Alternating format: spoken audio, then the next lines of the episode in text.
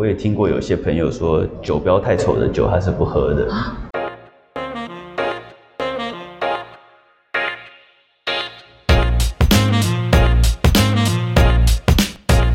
嗨，大家好，我是 Vinny，欢迎收听 Vinny 康拜，为你干杯。品酒是一种生活态度，也是传达情感的一种方式。这个频道将会分享着许多酒类的背景故事，偶尔也会邀请酒界达人们来客座闲聊，跟着我们一起愉快的前进这个微醺时刻。Vinny 干杯，为你干杯。嗨，大家好，我是 Vinny。呃，今天呢，很荣幸呢，邀请到一位自称不是酒达人的达人 Joe 来当我们的客座嘉宾。今天呢，我们就先请 John 来帮我们做一下自我介绍吧。啊，Hi Vinny，呃，真的不是酒达人啊，真的不是，我是 John。然后除了 John 之外，我们今天还有一位现场来宾 Peter，其实也是我们前几集的嘉宾。哎，你好，大家好，我是 Peter。那今天也是过来就是分享一下，对。好，那我们先请 John 自我介绍一下好了。呃，我是本身是葡萄酒商，然后在呃台湾的葡萄酒业界应该是十一十二年了吧。哇，那资历很深呢。也没有啦，呃，之前是在纽西兰也做葡萄酒，做了一小段时间，对，然后再回到台湾做葡萄酒。为什么会想要就是从纽西兰回来台湾？嗯，主要是因为小留学生嘛，然后家人都在台湾。然后在纽西兰做葡萄酒，毕竟还是一个嗯，不是一个这么友善的环境，因为毕竟你是外国人。然后所以还是有排外吗？我觉得不是刻意排外，而是他们看到亚洲脸孔，第一个反应是你不懂葡萄酒，也没有让你有开口的机会？先入为主的观先入为主的机会。那回台湾呃。一直都在代理商，然后前几年也开始自己的代理公司，呃，沃福酒业，呃，一直做到现在。然后最近跟那个 Vinny 老师，呃，我的清酒的恩师，学习清酒，学习日本酒。也是跨界学习啊，都是兴趣。对对对对，那什么时候开始学习其他酒类？下一步是威士忌之类的吗？诶，可能能在清酒跟葡萄酒有很深刻了解，就已经很蛮满意了。那所以呃，目前为止就是沃福酒业的话，主要是代理哪一个产区的葡萄酒居多？嗯，沃福酒业我们现在有三十三个品牌，那十个是意大利的。哦，对，那我当然你好不容易当代理商了，除了市场考量以外，也会有一些。自己的一些兴趣嘛，那我个人是非常喜欢意大利葡萄酒，所以不小心选的选择就选了市场上比较难卖的意大利葡萄酒。对，因为主要是意大利的产区多，而且它的原生葡萄种的名字非常的难念，那一般很多的台湾人是没有办法正确的发音的情况之下，就不知道该如何做选择。对啊，比较复杂一点，不像新世界比较平易近人的好记，也不像法国已经有一个很深的基础。所以你一开始在选酒上有遇到什么难度吗？选酒是没难度啊，没难度，卖比较有难度啊。有钱就可以代理进来。哎，有钱愿意不怕卖不掉就可以代理进来。那你现在目前主要的客群都是哪一些客人比较多？我们因为是总代理嘛，所以台湾基本上能够卖酒的地方，我们都有合作。呃，从卖场、饭店、餐厅到零售点，对那我们比较少做的是直接消费者。嗯，直客部分比较少。对，基本上也是没有了。因为我觉得跟消费者直接的沟通，还有跟经销商的沟通，那是两种不同的方式。对，没错。我刚刚谈到说意大利开始哦，发现有很好玩是，像你们有一支酒，它的品种名称，我们一般来讲好像是 Sangiovese，嗯，可是它好像是叫 Sangiovento，那发音又不一样。啊，那个酒庄叫 Castellare di Castellina，那。他们就是 Sangiovese 没错，可是呃，像清酒的米一样，有很多不同的品种。那葡萄酒也有很多不同的品种。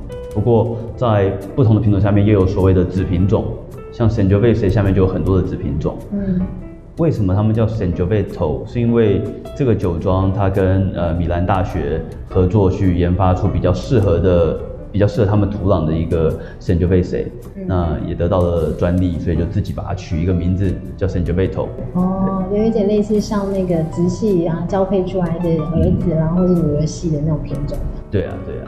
不过呃，因为不要让大家太复杂去去搞混，我们都还是叫神酒杯谁。嗯，哦，就是可能基因是一起的，原来是同生这样子，一模一样，一模一样。对对对。不过就是因为他省酒杯头也是让他们酒庄开始变比较有名了，有些法国酒庄呃。也找他来做一些合作，用他们的品种。你看，还说不是酒达人啊，不小心讲太多。看一讲就讲的很艰深、很高难度的感觉。我们一开始只是想说，哎，好像发音不一样，结果调出了不一样的深度。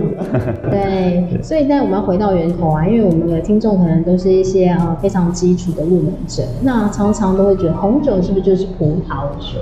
红酒就是葡萄酒，这样是讲是没错。可是葡萄酒就不一定只是红酒。那顾名思义，葡萄酒就是用葡萄去酿造成的酒嘛。对。那如果是用蒸馏的，我们就不会叫做葡萄酒。是。那都是用发酵的方式来做的，葡萄做成的发酵酒，葡萄酒。红白啊，香槟、气泡都可以。嗯，对，所以基本上我们可以从颜色来区分啦，红酒、白酒，或是粉红酒，或是从它的一个状态，比如说是静态啦，红酒、白酒，或是它是动态气泡酒的方式来做非常多的分类，对不对？对，分类是非常的复杂，但大范围来讲，用颜色来区分就就可以，就足够了这样子。对。那一开始在品饮的时候，你会建议就是一般的入门者。怎么开始喝呢？喝葡萄酒？怎么开始喝哦？对呀，呃，像坊间也不是坊间啦，就是其实台湾这几年越来越多爱好者，然后爱好者也开始越来越多的一些活动，包括所谓的益智会啊，对对对，或是聚餐的时候喝酒，我觉得参加益智会是蛮好的一个办法。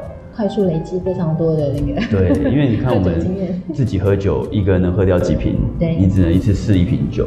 如果是一支会的话，你可以十个人喝十瓶酒，有比较才会有记忆点嘛。对，对啊，所以我觉得参加一支会是蛮好的办法。哦，除了一支会之外呢，有没有其他，比如说建议呃，想要入门去上课吗？还是去哪里学习这些知识？如果是呃，可能一开始上证照课会有一点有点难度啊，还有一点压力啊，因为要考试嘛。要考试。我的经验是，只要跟考试有关的，我都没有办法好好的享受那个东西。是没错，在台湾的学生不是从小就被训练到就是考试机器嘛，特别会考试这样。爱考试这样子。很爱考试，好像觉得没有考试就很很没有那个安全感的感觉。对。台北车站的南洋街不就是这样子出来的吗？而且有个证照嘛。对对对对，现在基本上好像学什么酒都要有个证照，对不对？对啊。对，所以就像众来报名我们家的课程。哦，没有是为了看 Vinny 老师才来的。少来了，少来了。等一下，你们是卖那个吗？葡萄酒吗？不是卖甜酒的吧？卖甜酒，这是太甜了。所以我们之前有一个那个甜酒之王的来宾，也是讲话非常甜。我就开玩笑说，是不是卖甜酒的嘴巴都要这么甜？啊，那个大师 Jack，对，大师 Jack，好好险没有人特别说这个葡萄酒很酸啊。哦，好险没有人这样讲嘛。可是其实我们想一下，一些平常没有在喝葡萄酒或者很少很少喝的朋友，然后他们都会说啊，我觉得葡萄酒很酸涩啊，又酸又涩这样子。有些女生很常讲这句话，没错。或是呃，因为我们都我做过第一线嘛，在很小的时候在餐厅打工，一定会被问到说，我想要一个不酸不涩。不要甜一点，哎，你不要不讲甜哦，不酸不涩不甜的葡萄酒，不酸不涩不甜，好难选择。那就是水嘛。我刚刚第一印象也是水，那喝水就好了。对 所以不酸不涩不甜，嗯，所以在第一线有时候你会不得已的去不理会客户的说法，嗯，你不当我我只能当你是不知道。你想要喝什么？我帮你选一个我觉得还不错的这样子，然后再从中去调整。因为我们之前也有就是访问过，就是第一线的 Peter，关于就是很多客人第一线的时候会问到一些很奇怪的问题，真的遇到蛮多奇太多了，太对对对，所以客人有时候提出来真的是很让人 让人家很难回答的问题。对，不会不会，这个时候我觉得我们要。更努力的去学习，然后满足这些客人的回答。又回答刚刚这个问题，我们就是不断的在考试学习。因为除了葡萄酒的知识和酒类知识以外，我们也要学的就是怎么样去沟通嘛。消费者语言啊，怎样去沟通？如果都是讲一些艰涩的字眼的话，或是讲一些呃逻辑原理的话，你很难让别人喜欢上那个东西。对对，反而会让人家却步。那我们要做，不管我们今天是不是进口商还是经销商，都是为了要让更多人喜欢葡萄酒，没错，或者喜欢清酒。对，相较起来，清酒有比葡萄酒在台湾好像进步的更快。最近吗？最近是真的非常火了。对对对对对。然后因为本来台湾的文化的饮食文化跟日本又非常接近，所以其实台湾人对日本的一个食文化。很容易就是想要获得更多的一些新的讯息。对啊，对，所以这几年真的是非常非常蓬勃发展，哎，我都忍不住想要跨足到，真的哈，对，而且可能是因为台湾人跟日本，像刚刚咪咪讲的，跟日本比较近，所以文化上大家的共鸣感，可能就不会说像欧洲比较地理位置也比较遥远。对，那个日本共鸣感，就是说今天一个清酒有一些动漫啊，或者是有一些话题，或者是说，哎，它的文化看起来是跟中国。这种中华文化比较像的感觉，嗯，那容易产生连接。就你会觉得问说，哎，那如果这样子的话，你会觉得葡萄酒有没有这种很容易可以让入门者可以很容易连接一些图像啊、图文，就是让他们有一个像可以想象的空间。如果我觉得清酒像像我们不懂日文的人嘛，可是清酒上面多多少少都有汉字，对，那就念得出来，对对。嗯，品牌就不讲了，可是至少都念得出来，念错也没关系。至少你跟朋友说，我上次喝到什么，好像是这样念的。对。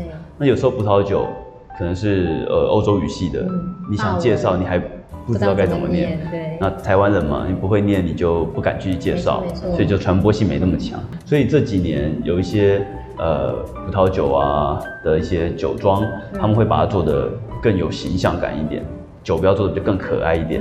像我们有一支西班牙葡萄酒，叫做走钢索的人。嗯，他叫什么名字不重要啊。重要就是有人在走。呃，酒标上就是一个走钢索的人啊。真的蛮好奇，对对对对对对对。你这样跟人家介绍，人家没看过，他也知道这支酒。对。对啊。嗯。那现在行销都需要往这方向走。真的都要做一些让人家印象很深刻，尤其是在酒标或是酒瓶的设计上面。对啊。现在越来越很多浮夸的包装。啊。对。我们也是爱浮夸的人，没有，因为本来喝葡萄酒就是一种算是生活的享受吧，也是一种态度嘛，所以会很多人在这个部分就觉得好像是自我的表现的一种，对，所以就会刻意的想要找一些比较 special 啊，或是不一样的东西来喝。我也听过有些朋友说，酒标太丑的酒他是不喝的。这么直接，因为我觉得这跟穿衣服一样，这是你对你自己一个品味的表现嘛。对啊，真的长得跟你，你无法接受这个酒标，再好喝也是不想不想去喝。荧光的东西也越来越多了。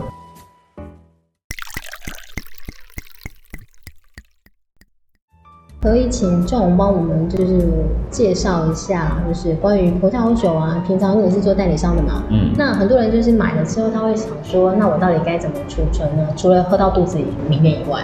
哦。储存的话，如果要看你呃计划什么时候喝掉它。嗯。对，因为如果你是要放个。我们就讲不讲春夏秋冬了，是台湾普遍都比较热一点点，那是很不适合放室温的。嗯，那葡萄酒最好还是放在真的葡萄酒冰箱里面，那温度大概十二到十四度中间，十四度，这是最理想的状况。